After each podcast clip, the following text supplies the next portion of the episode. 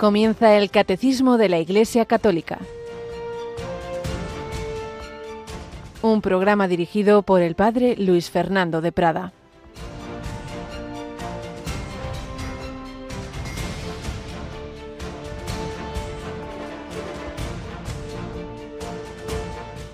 Dijo Jesús a Tomás, Yo soy el camino y la verdad y la vida. Nadie va al Padre sino por mí. Si me conocierais a mí, conoceríais también a mi Padre. Felipe le dice, Señor, muéstranos al Padre y nos basta. Jesús le replica, Hace tanto que estoy con vosotros y no me conoces, Felipe. Quien me ha visto a mí, ha visto al Padre. Alabado sean Jesús, camino, verdad y vida.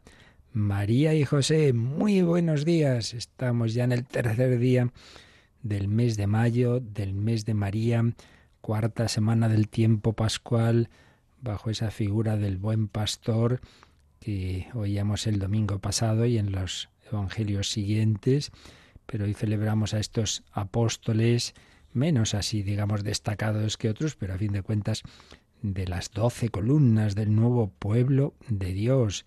Felipe y Santiago, no el nuestro, el patrono de España, sino el que llamamos el menor, pero que se nos cuenta en el Evangelio, se nos ponen este fragmento de, los diálogos de la última cena, gracias a esas intervenciones de Tomás y de Felipe, y vienen esas frases maravillosas, yo soy el camino y la verdad y la, y la vida, que le dice Jesús a Tomás, y luego cuando Felipe le dice, bueno, pero muéstranos al Padre, entonces Jesús le dice, quien me ha visto a mí ha visto al Padre.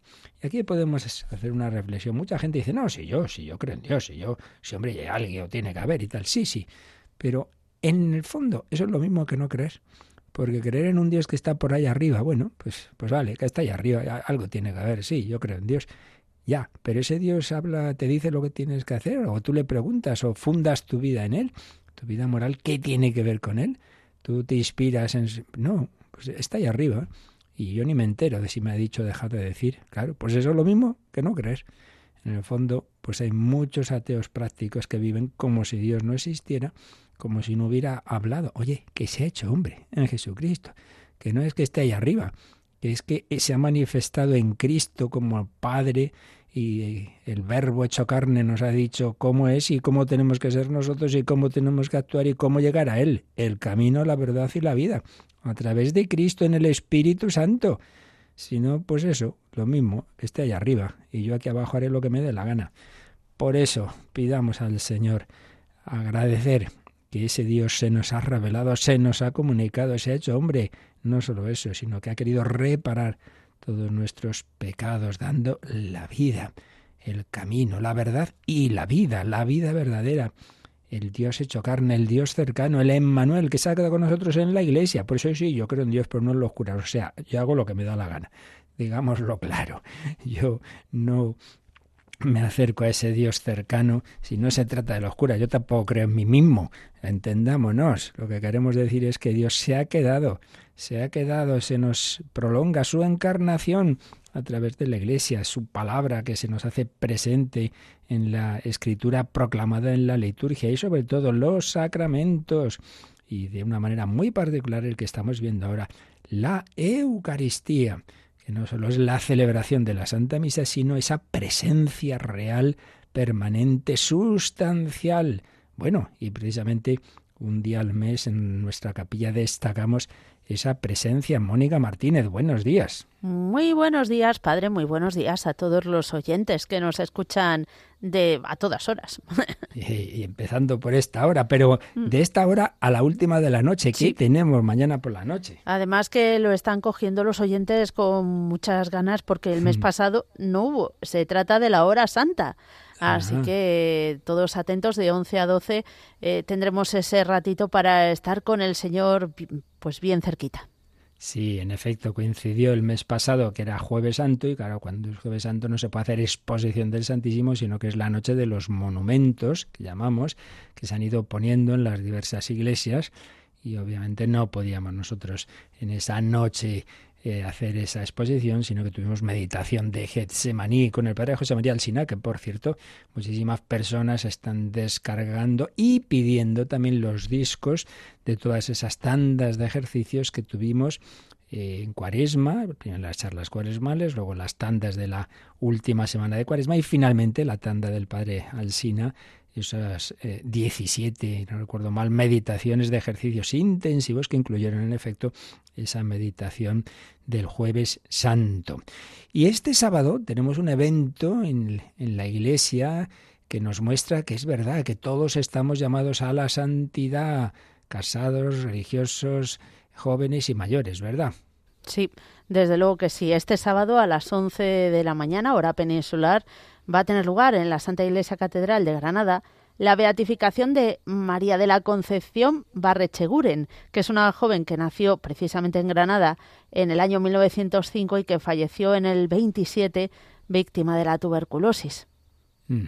Es impresionante porque ella, en efecto, es la primera beatificada de la familia, una, una vida joven que acaba pronto, como la de Teresita del Niño Jesús también, con tuberculosis, pero, pero eso, que, que, no perdió el tiempo de su vida, lo ofreció. Pero es que luego va, el proceso de beatificación también está su padre, porque luego además el padre, una vez que ya está viudo, ha muerto su hija, etcétera, va a ser religioso y sacerdote. Y bueno, pues va adelante el proceso de los dos. De momento el de la hija, pues lo retransmitiremos este sábado, en efecto a las, a las 11 de la mañana, a las 10 en Canarias. Bueno, pues eso, a ser santos como lo fue la familia también de Santa Teresita, que retomamos eh, ese relato sin olvidar también, Mónica, que hoy comenzamos bueno, siempre el mes de mayo es un mes de especial intensidad en Radio María, de oración.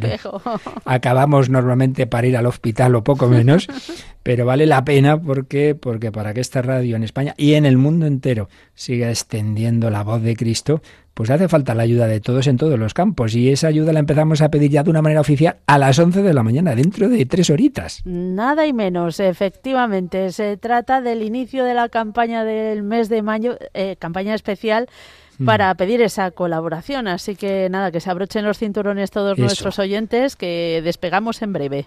A las 11 de la mañana, 10 en Canarias, estarán nuestros voluntarios al teléfono a ver quién hace los primeros donativos de esta campaña de mayo para que siga extendiéndose la buena noticia, para que todos sepan que hay alguien, camino, verdad y vida, que quiere tocar los corazones de todos los hombres, como los ha atacado en ese primer siglo los apóstoles, como los tocó en el siglo XIX con los padres de Santa Teresita.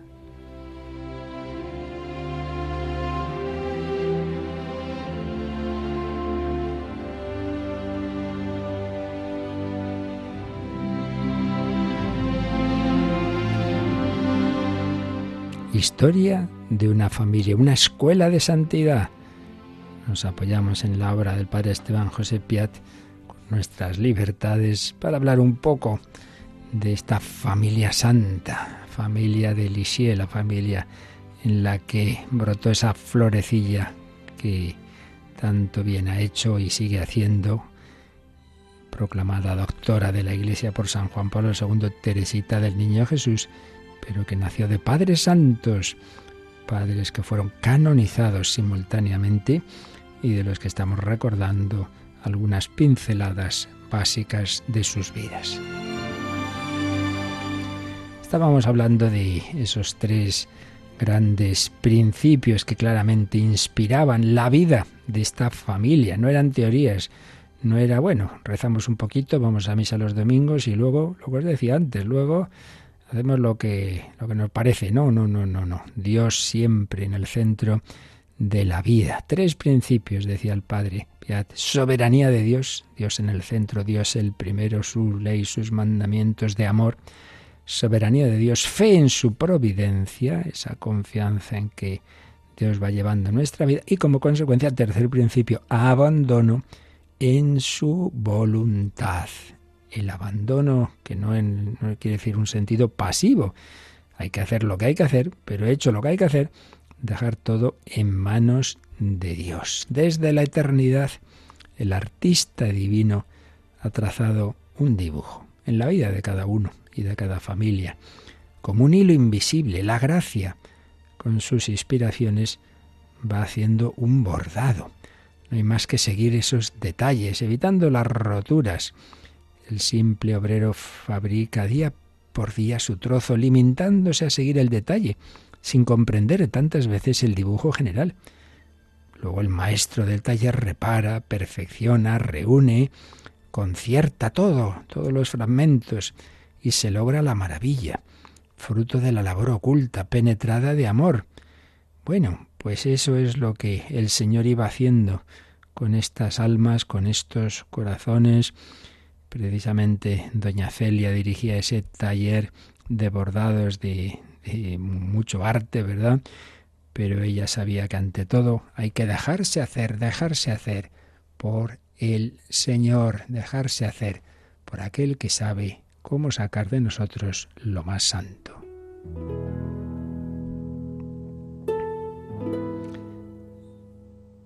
Doña Celia escribe, yo había dicho al Señor, bien sabéis que no tengo tiempo de estar enferma.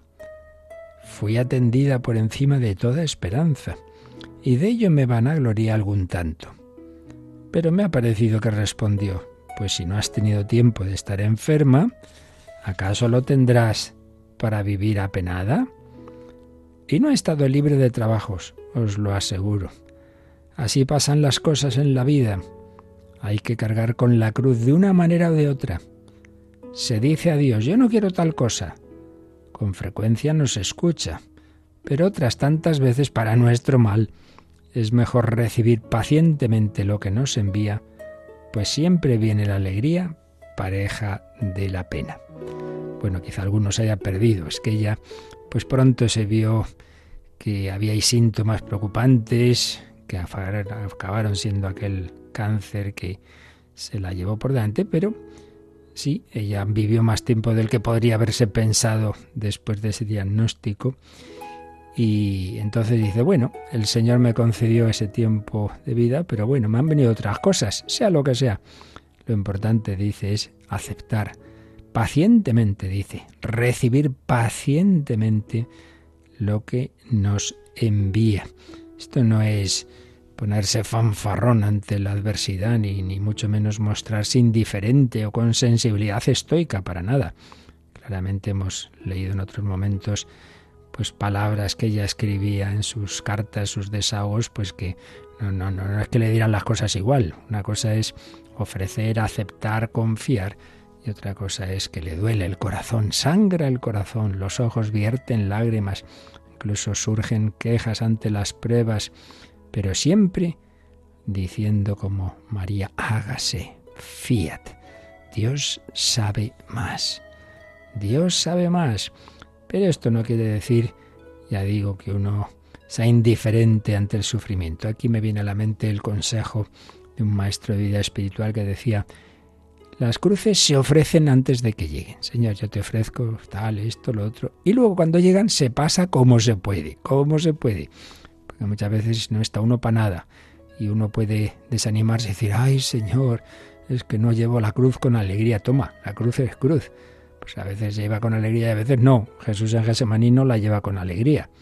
O sea que tranquilo. Y de hecho, pues nos trae el autor de esta obra este texto que también escribía doña Celia. Dios mío, estoy cansada de sufrir. No tengo ánimo para nada, me impaciento contra todo el mundo. Antes de desear la santidad para otros, yo debía comenzar mi ruta, cosa que no hago. Frecuentemente digo en el día, Dios mío, cuánto deseo llegar a ser santa, pero no hago nada por conseguirlo. Bueno, tenía este realismo, este reconocer que se quejaba, que se impacientaba.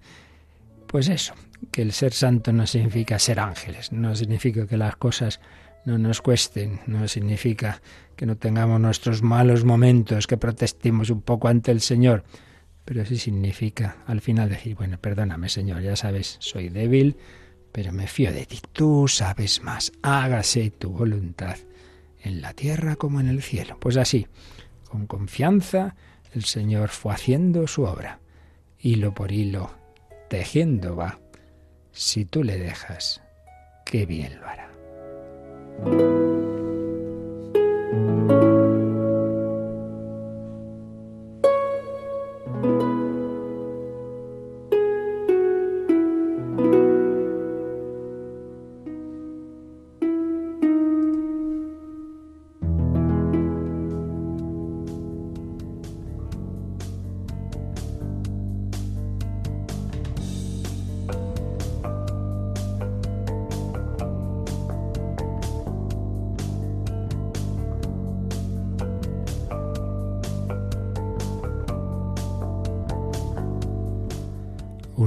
En el mejor sentido de la palabra, en la voluntad de Dios que Jesucristo nos quiere comunicar. Él como hombre también así lo vivió, ese fiarse del Padre. Y nos lo comunica sobre todo a través de los sacramentos y de manera muy particular a través de la Eucaristía. Vamos a volver a situarnos en donde estábamos en esta explicación de este precioso tratado que nos ofrece el Catecismo de la Iglesia Católica sobre la Eucaristía, sacramentos de iniciación, bautismo, confirmación, Eucaristía. Eucaristía, fuente y culmen de la vida eclesial, nombres de este sacramento, la Eucaristía en la historia y economía de la salvación, vimos después la celebración litúrgica de la Eucaristía en la historia y actualmente, y habíamos llegado ya al quinto apartado, que se titula El sacrificio sacramental, acción de gracias, memorial y presencia, en el cual se consideran tres aspectos. La Santa Misa como acción de gracias y alabanza al Padre, es lo que hemos visto en los últimos días. Estamos aquí viendo esto en relación a las tres divinas personas, acción de gracias y alabanza al Padre. Segundo, memorial del sacrificio de Cristo y de su cuerpo, que es la Iglesia. Y tercero, veremos presencia de Cristo por el poder de su palabra y de su espíritu. Hemos visto en tres números el primer aspecto de acción de gracias y alabanza al Padre. Y ahí insistimos mucho, y lo recuerdo, en ese sentido que nuestro mundo tan egocéntrico y antropocéntrico tiene olvidado, y que los propios cristianos, por desgracia, me temo que muchas veces nos olvidamos, de que ante todo vivamos la vida eclesial, la vida litúrgica, la Santa Misa, pues eso, mirando a Dios, alabando a Dios, adoración, adoración, alabanza, acción de gracias. No simplemente lo mío, lo mío, lo mío. Voy a misa a pedir, a pedir por esto, por mi hijo, por no sé qué, por tal, por cual, que está, que está bien, pero, pero hombre, que, que, que si no parece que todo es todo en función de mí. También Dios en función de mí y mis problemitas acción de gracias, alabanza. Y recordábamos pues que esto está muy presente en la, en la oración de la Iglesia, el Te Deum, por ejemplo, o el Gloria a Dios en el cielo, de la Santa Misa, muy aconsejable que lo recemos no solo en misa, que pues de veces ni nos enteramos, sino que lo meditemos, Gloria a Dios en el cielo y en la tierra, paz. Por tu inmensa gloria te alabamos, te bendecimos, te adoramos, te glorificamos, te damos gracias, qué maravilla. Qué actitudes tan bellas. La primera petición del Padre nuestro, santificado sea tu nombre. Y se me olvidaba una expresión que está muy presente en la liturgia, salvo en Cuaresma, y de manera muy particular en Pascua, que es aleluya. Alguno quizá pues no sea consciente de cuando dice aleluya está diciendo alabad a Yahvé, aleluya, ya, ya, Yahvé, alabad a Yahvé, alabad al Señor, alabad, alabad al Señor. ¡Qué maravilla! Cristo ha resucitado, alabad al Señor. Cristo se ha hecho hombre, alabad al Señor.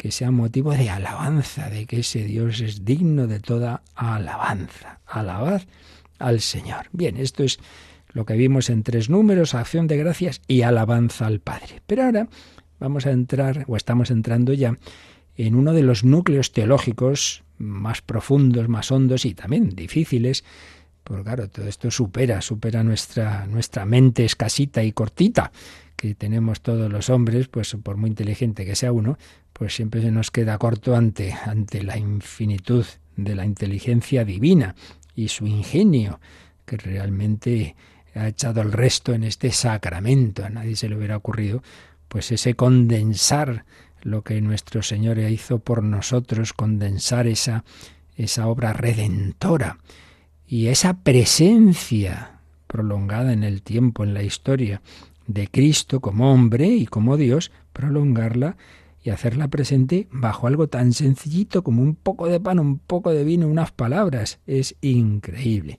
El memorial sacrificial.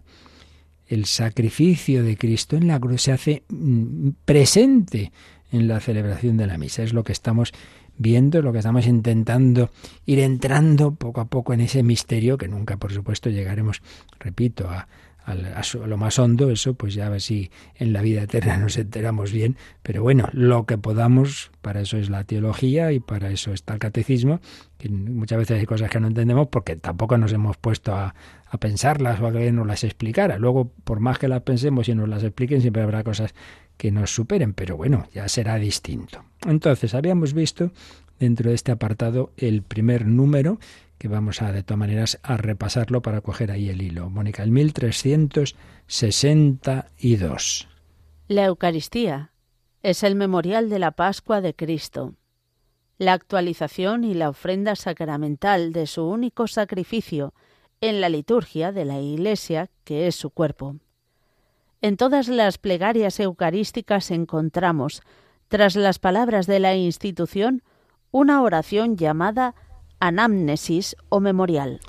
Por tanto, aquí ya se nos introduce en ese aspecto de esa palabra que hemos recordado ya en otras ocasiones con frecuencia, la palabra hebrea zikaron, la palabra que luego en el griego del Nuevo Testamento es memorial, no simplemente memoria subjetiva nuestra, sino memorial, es decir, Dios mismo, que tiene esa todo presente, nos hace presente lo que ocurrió en el pasado. Pues bien, en la celebración de la misa tenemos ese memorial de la Pascua de Cristo, como actualización, como ofrenda sacramental del único sacrificio que hizo en la cruz. Esto es lo que iremos viendo poco a poco. Pero ya de momento se nos recuerda que siempre hay un memorial, que en las plegarias eucarísticas siempre hay, y estuvimos leyendo varias plegarias eucarísticas, un recuerdo de, pues, eh, de ese Jesús que ha muerto, que ha resucitado, que ha ascendido a los cielos. A veces se cuentan más cosas, a veces menos, pero siempre está ese memorial, ese hacer presente. Eh, lo que aquí estamos ahora nosotros celebrando, pues nos, nos lleva a lo que ocurrió, a lo que ocurrió en la vida del Señor. Y estamos completando, como dice el catecismo, con algunos textos de la última encíclica que escribió Juan Pablo II, que precisamente era sobre la Eucaristía. Y vamos a leer a este respecto el número 11. El número 11 es el primer número del capítulo titulado Misterio de la Fe. Y decía ahí San Juan Pablo II, tan amante de la Eucaristía. El Señor Jesús, la noche en que fue entregado, instituyó el sacrificio eucarístico de su cuerpo y de su sangre las palabras del apóstol Pablo nos llevan a las circunstancias dramáticas en que nació la Eucaristía, la noche en que fue entregado. En ella está inscrito de forma indeleble el acontecimiento de la pasión y muerte del Señor. No sólo lo evoca, la misa no solo evoca aquello que ocurrió, sino que lo hace sacramentalmente presente. Es el sacrificio de la cruz que se perpetúa por los siglos. Esto es lo que hay que tener claro. Luego ya iremos viendo esto cómo se puede entender y explicar más o menos. Pero una cosa es que tengamos claro el dato de fe y luego otra cosa es que lo expliquemos y lo entendamos más o menos. Siempre hay que distinguir las teorías explicativas del hecho de fe. Las teorías pueden ser mejores, peores, pero lo importante es que, nos asumamos lo que Dios nos ha revelado, que en la Santa Misa se perpetúa el único sacrificio, el sacrificio de la cruz. Esta verdad la expresan bien las palabras con las cuales en el rito latino el pueblo responde a la proclamación del misterio de la fe que hace el sacerdote. Anunciamos tu muerte, Señor, anunciamos tu muerte, proclamamos tu resurrección. Ven, Señor Jesús. La Iglesia ha recibido la Eucaristía de Cristo su Señor no sólo como un don entre otros muchos, aunque sea muy valioso, sino como el don por excelencia, porque es don de sí mismo, de su persona, en su santa humanidad y además de su obra de salvación. Esto es muy importante, el mayor regalo que nos deja en la Iglesia Jesucristo es la Eucaristía, porque es el regalo de sí mismo, de su persona y de su obra redentora. Esto ya lo he dicho y lo repito. Cuando tú vayas a misa y comulgues, no piensas simplemente aquí estoy con Jesús mi amigo, sino con Jesús el que murió por mí, la víctima del sacrificio por mí, el que hace que yo ahora pueda estar tranquilo en su amistad, en su amor, con, con mis pecados perdonados, porque Él murió por mí, porque Él me redimió y esa obra redentora está aquí presente. Esta, la obra de la salvación, no queda relegada al pasado, pues todo lo que Cristo es, y todo lo que hizo y padeció por los hombres participa de la eternidad divina y domina así todos los tiempos. Una cita del propio Catecismo de la Iglesia Católica en un número que ya vimos, el 1085.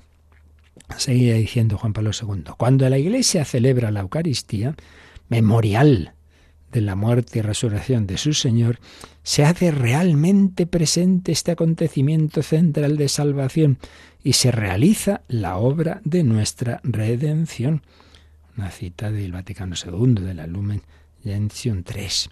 Este sacrificio es tan decisivo para la salvación del género humano que Jesucristo lo ha realizado y ha vuelto al Padre sólo después de habernos dejado el medio para participar de él como si hubiéramos estado presentes. Es decir, antes de morir y antes de irse al cielo, Jesús nos dejó este sacramento de la Eucaristía, lo instituyó en la última cena, para que tuviéramos los que no estábamos ahí el medio de participar en ese sacrificio redentor.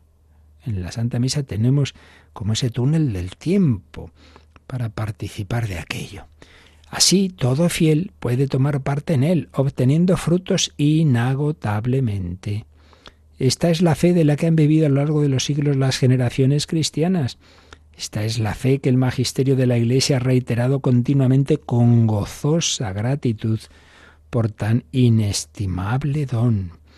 Deseo una vez más llamar la atención sobre esta verdad, poniéndome con vosotros, mis queridos hermanos y hermanas, en adoración delante de este misterio. Qué verdad es que recordamos esas imágenes Juan Pablo II, recogido en adoración para, en medio de un viaje, se abstraía de todo de rodillas, como si no existiera el mundo, con la cabeza entre las manos ante Jesús Eucaristía, en adoración delante de este misterio, misterio grande, misterio de misericordia. ¿Qué más podía hacer por nosotros Jesús? Buena pregunta. ¿Qué más podía hacer Jesús por ti? Verdaderamente en la Eucaristía nos muestra un amor que llega hasta el extremo. Juan 13, uno, habiendo amado a los suyos que estaban en el mundo, los amó hasta el extremo. Un amor que no conoce medida. Un número precioso de Eclesia de Eucaristía, el número 11 de esta encíclica de este santo papa tan eucarístico. Bueno, pues ahí nos quedamos dando gracias. Lo entenderemos mejor o peor, pero esto es lo que sabemos seguro no solo está Jesús presente, sino que me ofrece su obra redentora, lo que Él hizo por mí. Me da la oportunidad de disfrutar de los beneficios de su redención. El Señor me dice, mira, esto ha sido por ti. Igual que me puse a los pies de los apóstoles para lavárselos, me pongo a tus pies. Quiero lavar tu corazón con esa sangre que derramé por ti en la cruz y que se hizo ya presente en la primera misa, en la última cena ofrenda de amor por cada uno de nosotros. Démosle gracias al Señor, pidámosle perdón por tantas veces que no hemos valorado la misa, que la hemos dejado de lado, que hemos estado en ella como quien está ahí mirando no sé qué. Señor, ayúdame a entrar en tu corazón y agradecer ese inmenso regalo, porque no podías darme más que a ti y tu obra redentora.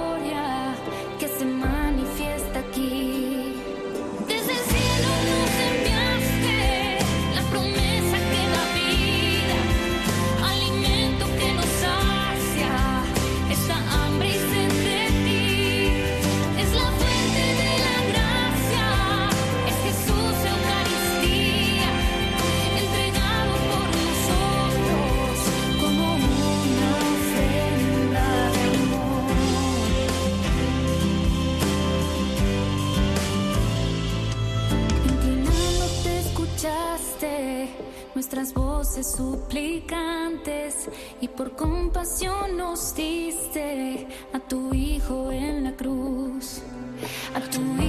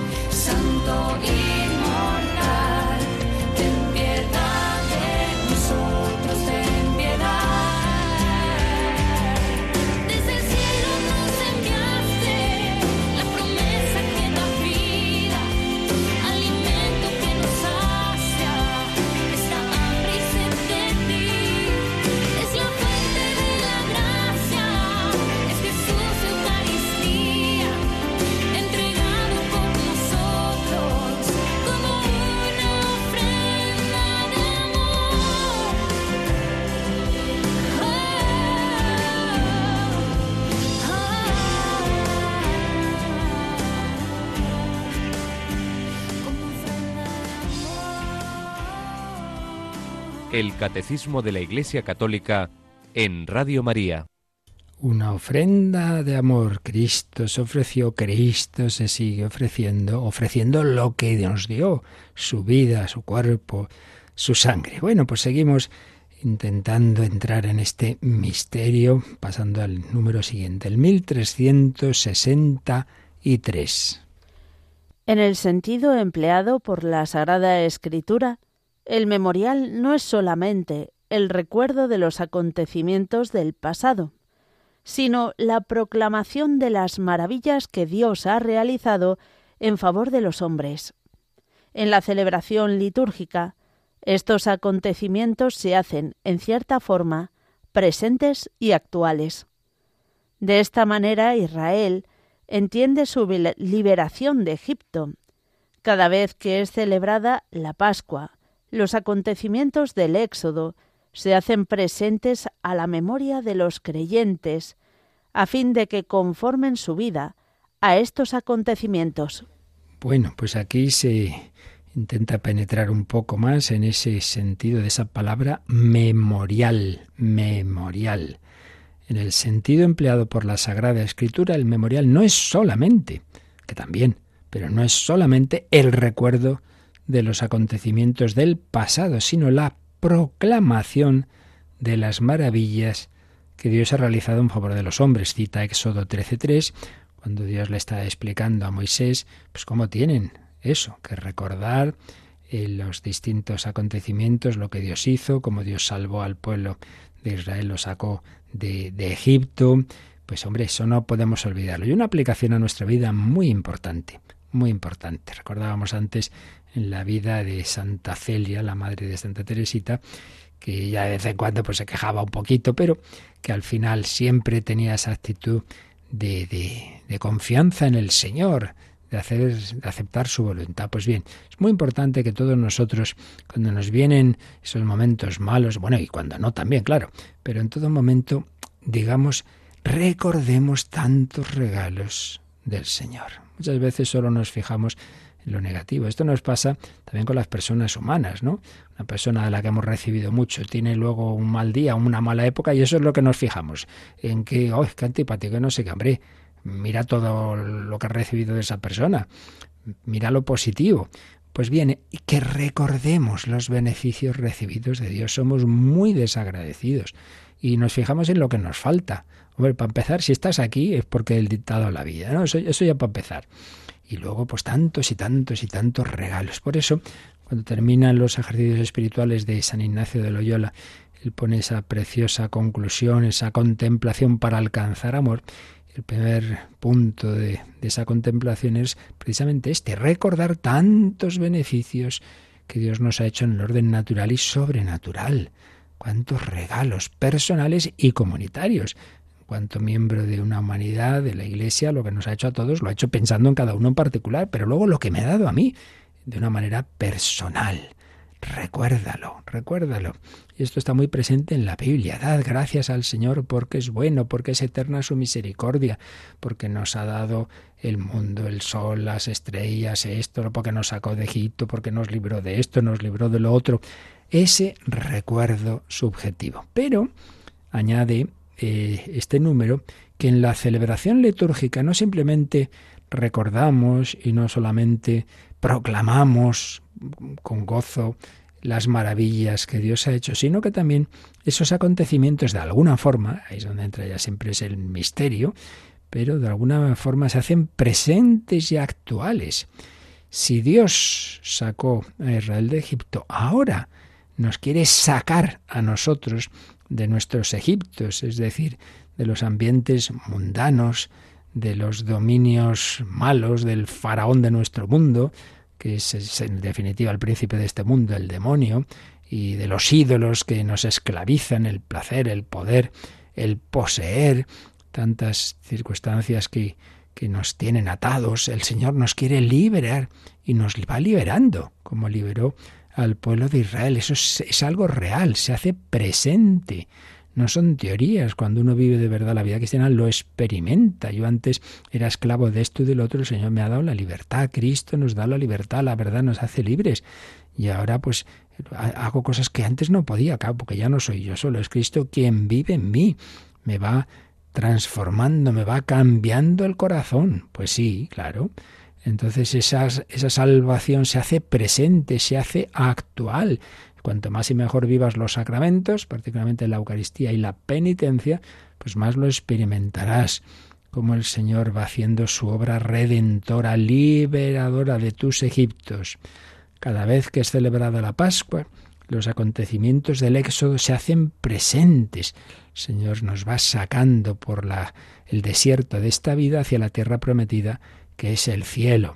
Se hacen presentes a la memoria de los creyentes, a fin de que conformen su vida a estos acontecimientos. Por tanto, memorial, dar gracias, proclamar las maravillas que Dios ha hecho, tener esa actitud de agradecimiento, pero también ser conscientes de que lo que hizo lo está haciendo ahora conmigo, lo quiere hacer conmigo. También a mí me quiere quiere hacer conmigo la quiere esa esa ese sacarme de las esclavitudes, quiere actuar la obra redentora en mi vida concreta.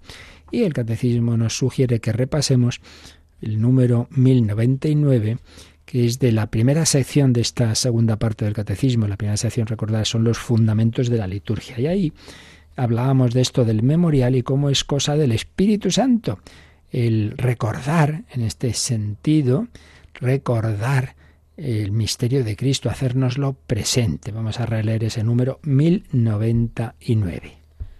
El Espíritu y la Iglesia cooperan en la manifestación de Cristo y de su obra de salvación en la liturgia, principalmente en la Eucaristía y análogamente en los otros sacramentos.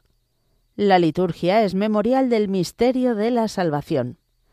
El Espíritu Santo es la memoria viva de la Iglesia. Pues podemos tomarlo en este doble sentido. Por un lado, dice la memoria viva de la Iglesia, es como en la familia en la que esos abuelos, yo lo recuerdo pues en, mi casa, ¿no? Pues los abuelos que conocí pues te contaban las historias de antiguas de la familia, los tiempos de la guerra, de esto, de lo otro, del hambre, de no sé qué. Bueno, oías esas historias bien más personales, más familiares, o bien más nacionales, más mundiales, y entonces ahí hay una transmisión de, de la memoria, que es importante, ¿no? Que no somos algas ahí sueltas en el mar, que tenemos raíces. Pero no solo es eso, no solo es que recordamos la historia eclesial, no solamente es que recordamos que somos fruto de una historia de la salvación, una historia de la salvación que ya es anunciada en el protoevangelio tras el pecado original, una historia de la salvación en la que, uff, a lo largo de muchos siglos y milenios, Dios va haciendo las cosas, Él tiene sus ritmos distintos a los nuestros, ¿no? Va formando ese pueblo, el patriarca Abraham, nuestro padre en la fe, Abraham, Isaac, Jacob, Jacob que le cambia el nombre en Israel. Los hijos de Jacob, las tribus, van a Egipto y de Egipto al cabo de los siglos son esclavizadas y Dios las saca de allí y de allí a la tierra prometida y todo ese proceso, los jueces, los reyes, Saúl, David y todo para ir apuntando, ir apuntando al momento central, momento central, preparar en ese pueblo, en esas instituciones, en esos aspectos proféticos, sacerdotes, profetas, reyes, templo, Mesías, todo, todo, todo, todo, todo, apunta a ese momento central, el verbo, el logos eterno de Dios se va a hacer carne, el Mesías, el ungido, el rey, el sacerdote, el cordero inmolado, todo va a cuadrar, todo, todo va a cuadrar en ese Jesucristo redentor entonces no solo recordamos, sino que lo que él hizo por la humanidad se me da ahora, se me hace presente en, en la liturgia en general y en la Eucaristía en particular, en particular, porque ahí se me da a mí lo que él hizo por todos, se me da, se me da la salvación. El memorial no solo recuerdo, sino actualización. Esta es la maravilla que tenemos en la liturgia y que tenemos en concreto en la Santa Misa. Volviendo al 1363, en la celebración litúrgica, esos acontecimientos, lo que Dios hizo, se hacen en cierta forma presentes y actuales. Ahora a ti, Jesucristo, te quiere liberar también y quiere ser tu compañero de camino. El Señor es mi pastor, nada me falta, nada me falta. A ver, díselo al Señor. No, sí, señor, me faltan muchas cosas. Y siempre estás quejándote. Hombre, hombre, hombre. A ver, dile, dile, dile. Señor, me falta esto, me falta lo otro. Venga, díselo. A ver qué te dice. Y a lo mejor te dice, pero hijo, sé un poquito más agradecido. De que te estás siempre quejando. Que te doy todo, que te llevo de la mano. Y lo que te puede parecer una falta y, y un dolor que yo también he pasado por ahí es por tu bien, por tu bien. El Señor es nuestro pastor, nos lleva de la mano. En el último viaje también en el que cada uno tiene que hacerlo solo, el viaje hacia el más allá, Jesús nos quiere llevar en sus brazos. El buen pastor no deja las ovejas, nadie las arrebatará de mi mano. Por eso el ideal, que hoy día es difícil, dado como se va prolongando la vida y tantas veces morimos en los hospitales y tal, pero el ideal siempre sería poder recibir esa última comunión que llamamos el viático, viático, es decir, el alimento para el camino, para la última peregrinación. En cualquier caso, vayamos viviendo las Eucaristías que el Señor nos conceda, vayamos recibiendo ese Jesús y vayamos recibiendo los frutos de su obra redentora que se me hacen presentes en cada celebración. Vamos a dejar leído por lo menos el siguiente número, aunque ya lo iremos explicando en la próxima catequesis, el 1364. El memorial recibe un sentido nuevo en el Nuevo Testamento. Cuando la Iglesia celebra la Eucaristía, hace memoria de la Pascua de Cristo, y ésta se hace presente. El sacrificio que Cristo ofreció de una vez para siempre en la cruz permanece siempre actual. Cuántas veces se renueva en el altar el sacrificio de la cruz, en el que Cristo, nuestra Pascua, fue inmolado, se realiza la obra de nuestra redención. Es decir, después de habernos hablado en los números anteriores de que esto del memorial es algo ya muy presente en toda la Biblia y en toda la espiritualidad de Israel, ese recuerdo de las obras que Dios había hecho y de una manera muy especial del Éxodo, ahora se nos dice que ese memorial, como todo lo demás, eh, que tenía esa primera etapa del, el Antiguo Testamento, ahora recibe un sentido nuevo en el Nuevo Testamento. valga la redundancia de la palabra nuevo, sentido nuevo en el Nuevo Testamento. Ahora ya el memorial es todavía mucho más fuerte, porque se hace memoria de la Pascua de Cristo, la cual se hace presente porque se hace presente el propio Jesucristo, con su cuerpo, sangre, alma y divinidad. Y esto es lo que intentaremos ir explicando en los próximos días. Pero vamos a dejarlo aquí y de momento nos quedamos con esa idea tan importante para nuestra vida cristiana. Ir a la Santa Misa a agradecer, a hacer memoria de lo que Dios hace memoria objetiva, de hacer presente lo que hizo por cada uno y te lo da a ti ahora en esta celebración. Que vayas con esa actitud de agradecimiento y de pedir mm, que los frutos de esa obra redentora pues los dejes, que, que entren en toda tu persona, en toda tu psicología, en toda tu historia.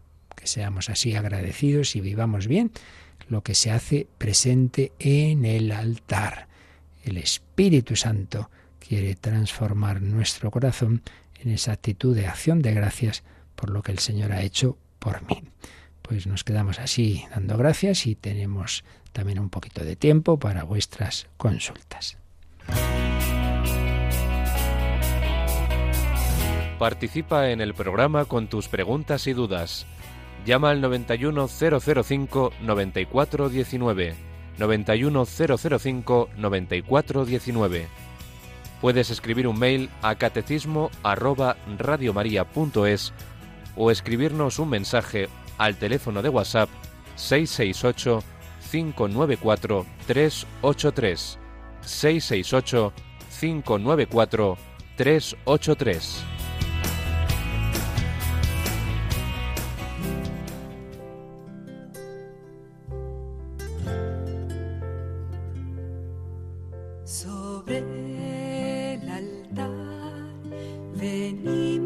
el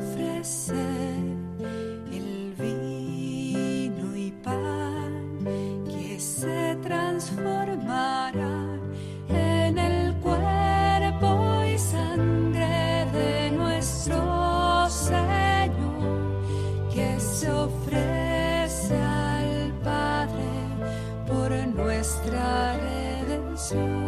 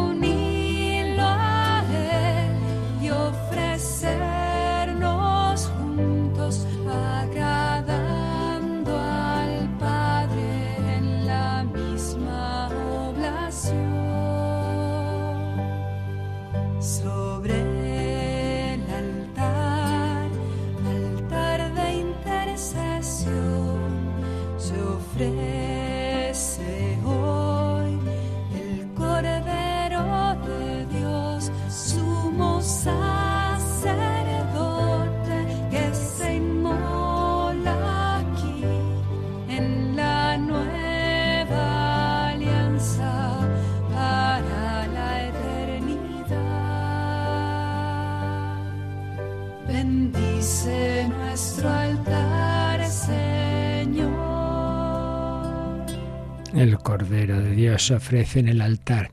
Nos había, habíamos recibido un correo de Rafael.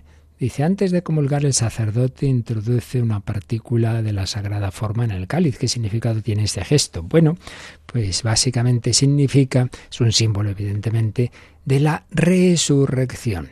Si por un lado el, el haber consagrado por separado el pan y el vino es un símbolo de que, de hecho, estuvieron separadas el cuerpo y la sangre porque se derrama hasta la última gota de la sangre de Cristo, es un símbolo de la muerte, el hecho de volver a unir, de poner esa partícula en, en el cáliz, es un símbolo de la resurrección. Obviamente, como ya explicaremos, el Señor eh, que se hace presente en la Eucaristía siempre es Cristo resucitado y vivo, por tanto no es que en el, en el, en el vino se convierte solo en la sangre y el pan en el cuerpo sin sangre, no, es Cristo vivo bajo cualquiera de las especies, pero el simbolismo litúrgico es este. el hacerlo por separado simboliza la muerte y el juntar mm, esas especies simboliza la resurrección. Y una mujer que nos dice mejor no digamos su nombre, pero vamos, no que pregunte nada particular. Eh, dice, bueno, nada que ver con el catecismo, siempre todo tiene que ver. Dice sobre los evangelios sinópticos cómo le llama la atención de que Jesús para curar a algunos enfermos los apartaba de la gente o los sacaba de la aldea, hacía barro con la saliva, les untaba los ojos, los oídos, etc. Y luego les pedía que no se lo dijesen a nadie. ¿Por qué razón los apartaba? ¿Por qué el barro con su saliva? ¿Por qué no quería que nadie supiese? Y, por ejemplo, le trajeron un ciego pidiéndole que lo tocase, lo sacó de la aldea, en Marcos 8, 22, etc. Bueno, en primer lugar hay que decir que, muchas cosas, bueno, no hay una respuesta que yo pueda deciros, esto es doctrina segura. No, lo que es seguro, lo, realmente importante, pues es en efecto lo que está resumido en el Evangelio sobre todo aquellos puntos ya que son de fe, ¿no? Otras cosas, bien, podemos irnos haciendo nuestras aproximaciones y podemos pensar que es por esto y por lo otro, pero vamos, que ahí entra siempre pues todo lo que es la, la, reflexión teológica con sus matices, con que uno puede pensar más una cosa a otra. Pero bueno, en esto que nos dice aquí la oyente, básicamente podemos señalar dos aspectos. Uno, el hecho de tocar y de usar elementos materiales, señalan los comentaristas, pues es precisamente una especie de, de anticipo o de profecía de cómo el Señor, a lo largo de la vida de la Iglesia, va a actuar a través de los sacramentos es la dinámica de la encarnación. Dios no nos salva así desde lo alto, así una palabra y ya está. No, sino que se hace hombre y hecho hombre, se hace hombre en este mundo material y actúa pues con las cosas de este mundo. Y es que el cristianismo no es espiritualista como tantas religiosidades extrañas, esotéricas, otras de tipo orientalista, y todo muy espiritual, muy espiritual, despreciando la materia, en absoluto. Por eso en nuestra fe está la resurrección de la carne, está el cuerpo de Cristo, están las reliquias, etcétera, etcétera. Entonces, un aspecto es que en ese usar el barro, la saliva, etcétera, es una manera de anticipar pues que el Señor en la iglesia va a actuar a través del pan, del vino, del aceite, tocándonos, pues, pues por ejemplo, eso, ¿no? las unciones que, que, que el sacerdote o el obispo hace, en la cabeza, en la frente, en el pecho del niño, el agua del bautismo, etcétera. Dimensión sacramental. Y luego lo otro, lo de que no se enteren, es lo que se llama el secreto mesiánico. Bien, esto como ya digo es de esas cosas que hay diversas explicaciones, pero básicamente la, que generalmente se, se piensa, la razón es esta. El Señor fue poco a poco revelando su misterio. Él no llega diciendo, ojo, que soy el Hijo de Dios, la segunda persona de la Trinidad, el Mesías. No, hombre, no. Lo, lo que va haciendo es poco a poco ir actuando y entonces planteando el misterio de su persona. ¿Quién decís que soy yo? Y claro, en esa revelación progresiva, como la mayor parte de las personas tenían una idea bastante equivocada del Mesías, si dicen es el Mesías, ocurre lo que ocurrió más de una vez, que le querían proclamar rey, que este es el que nos va a dar el pan, el que no sé qué, entonces, vamos, despacito. Ya poco a poco se irá sabiendo quién soy y sobre todo cuando ya revela claramente que es el Mesías y el Hijo de Dios, pues cuando ya no hay riesgo precisamente de que lo interpreten en un sentido terreno y material, precisamente en el Sanedrín. Sí, tú lo has dicho, soy el Mesías, soy el Hijo de Dios, veréis al Hijo del Hombre venir sobre las nubes del cielo. Este, y entonces es condenado, es condenado porque ahora ya no hay riesgo, ya digo, de que se entienda mal, pero eh, si se entiende, precisamente lo rechazan a ese Mesías. Ahora ya sí Jesús deja claro que lo es, pero antes no, antes prefiere que no, porque cuando está en esa fase, digamos, de éxito, de, de tanta gente que va a él por los milagros, etcétera, pues se entendía, se entendía en general mal, los mismos apóstoles ya lo vemos, entendían mal ese mesianismo. Entonces, es, el Señor prefiere una revelación progresiva, de una manera, mm, digamos, poco a poco, que se vaya mostrando el misterio de su persona. Y por eso, cuando la cosa aún no está preparada para, para asimilar el mesianismo de Cristo, pues más vale esa discreción, es que llamamos el secreto mesiánico. Bueno, pues nada, lo dejamos aquí, seguiremos. Yo recuerdo que hoy, ya de manera oficial y con horas especiales. Comenzamos una etapa intensa en, en Radio María, mes de mayo.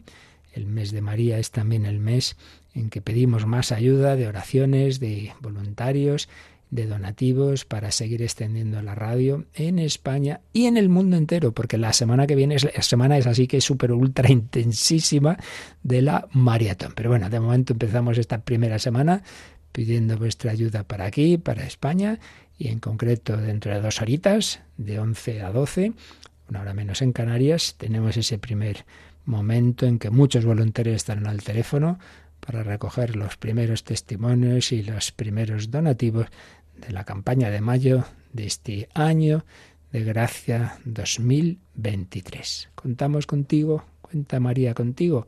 Seguro que sí. La bendición de Dios Todopoderoso, Padre, Hijo y Espíritu Santo, descienda sobre vosotros. Alabado sea Jesucristo.